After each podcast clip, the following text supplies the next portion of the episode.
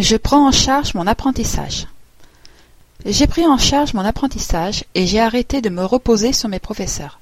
L'enseignant était une des nombreuses ressources disponibles pour moi dans une ville comme Montréal. Tout à coup, sans contrôle, sans question des professeurs et sans exercice de grammaire, mes compétences en français ont fait un grand pas en avant.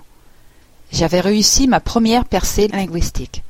Je sentais les améliorations dans ma fluidité verbale, ma compréhension et ma prononciation. Cela rendait l'apprentissage passionnant.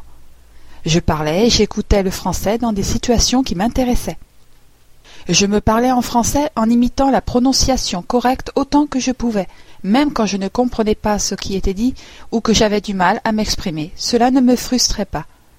J'étais résolu et l'expérience de la communication me plaisait. Il n'y avait pas de retour en arrière. En sortant mon apprentissage de la langue en dehors de la salle de classe, je l'avais rendu réel. Je me suis tenu à ce principe central.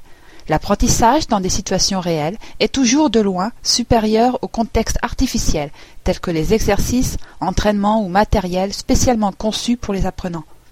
Le temps passé dans une conversation véritable et intéressante est un meilleur environnement d'apprentissage que la classique salle de cours. J'ai aussi découvert un autre principe important de l'apprentissage des langues. L'apprenant doit se prendre en charge, chercher la langue, les gens, le contenu. Moi, l'apprenant, je dois découvrir les mots et les expressions dont je vais avoir besoin. C'est trop souvent le professeur ou les livres qui décident quels mots vous devez apprendre. Ces mots sont sans importance et par conséquent sont vite appris, mais rapidement oubliés.